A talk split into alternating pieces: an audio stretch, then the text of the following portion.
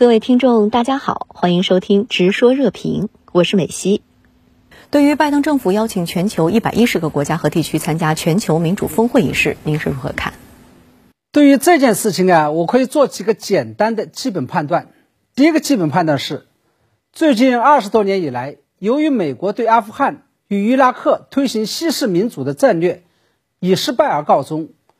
于是美国国内产生了一种反思美国外交战略的思潮，也就是要放弃在全球推广美国的意识形态与价值观念，甚至是放弃美国的世界责任，不再做世界警察。到了特朗普执政时期，这种思潮一度达到高峰。特朗普曾经公开宣布，美国将不再改变其他国家的政治制度和意识形态。那么，这次所谓的全球民主峰会的召开，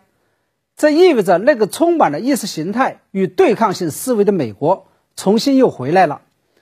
美国用西方意识形态与价值观念来统治全世界的野心再度死灰复燃。第二个基本判断是，我们知道，在旧冷战时期，意识形态、价值观念与政治制度分歧，曾经把整个人类撕裂成了两半，把地球分为了东西两个半球。那么，拜登政府召集的这次所谓的全球民主峰会，这意味着具有鲜明意识形态特色的西方势力又开始重新集结，那些没有受到邀请的国家和地区。这被美国打入到了另外一个阵营。我认为拜登政府这种拉拢多数、孤立少数的做法，有可能使得一些美国鹰派口中嚷嚷的所谓对华新冷战，进一步扩大为全球性的新冷战。我们要警惕过去那种物以类聚、人以群分的分裂现象再度出现。对于美方邀请台湾地区参与全球民主峰会，却拒绝蔡英文本人亲自出席一事，您又是如何解读？我认为，拜登政府邀请台湾参与所谓的全球民主峰会，显然一是要把中国的两岸统独问题给意识形态化，因为统独台湾问题属于中国的内主权与内政问题，美国干预起来名不正言不顺，而一旦将台湾问题意识形态化，美国则可以打着所谓的人权高于主权的幌子进行干预；二是要把台湾问题给国际化。其目的，则是要把台湾纳入到西方意识形态阵营当中，并最终达到让所有的西方阵营都来支持台湾的目的。在我看来，拜登政府最终拒绝满心欢喜想要在全球民主峰会上以所谓领导人身份露脸的蔡英文参加，而仅仅让驻美代表肖美琴等人代为出席，这不仅仅是为了顾及中国大陆的面子，降低这件事情的敏感度。更为关键的是，这样一种安排符合美国企图将台湾问题意识形态化的战略大目标与大方向。假如让蔡英文本人出席了，那势必会引发中国大陆更大的反弹，导致新的台海危机，并使得两岸的主权问题与统独问题再度浮上台面，从而冲淡了美国企图将台湾问题意识形态化的真正目的。而这样一种做法，实际上也就再度泄露了拜登政府在台海战略上的真正目的与战略底牌，即美国扶持蔡英文当局的真正目的，并不是为了台独，而是为了实现自己的意识形态战略目标，不惜将台湾当成了意识形态新冷战的桥头堡。也就是说，台独势力与蔡英文当局，都仅仅是服务于美国意识形态大战略的工具。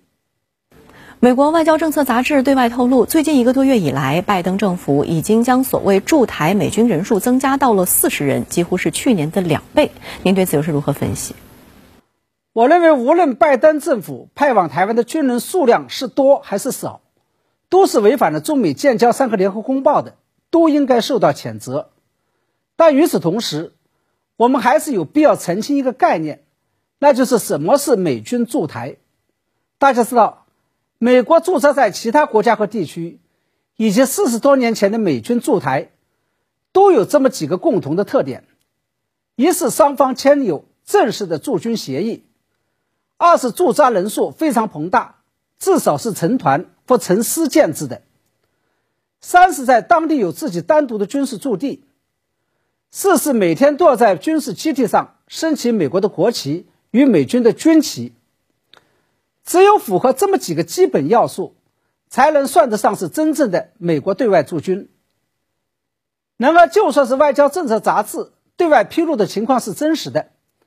拜登政府将派往台湾军人数量从早前的二十多个增加到了四十多个，那也远远不符合美军驻台的基本要求要件。这四十来个无法形成建制的军人，像撒胡椒面一样。撒网了台军在各地的军营，它充其量只能算是美军在悄悄的驻台，而不是驻台，也就是在偷偷摸摸的帮助台军搞一些日常训练。总而言之，美军驻台与美军驻台两者之间是有着本质性区别的，前者是违反了中国的反分裂国家法的，是会引发战争的，后者只能算是不守规矩的挑衅。当然，我们也要看到，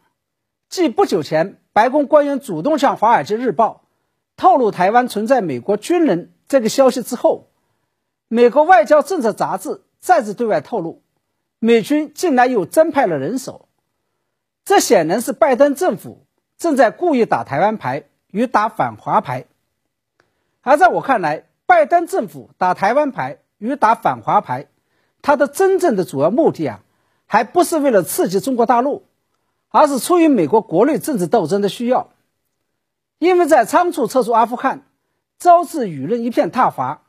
以及国内通胀高企导致民怨沸腾的情况下，拜登政府要通过打这张牌来转移国内的视线与调动国内的民族主义情绪，否则在即将到来的中期选举与几年后的总统大选中，拜登与民主党的选情就要凉凉了。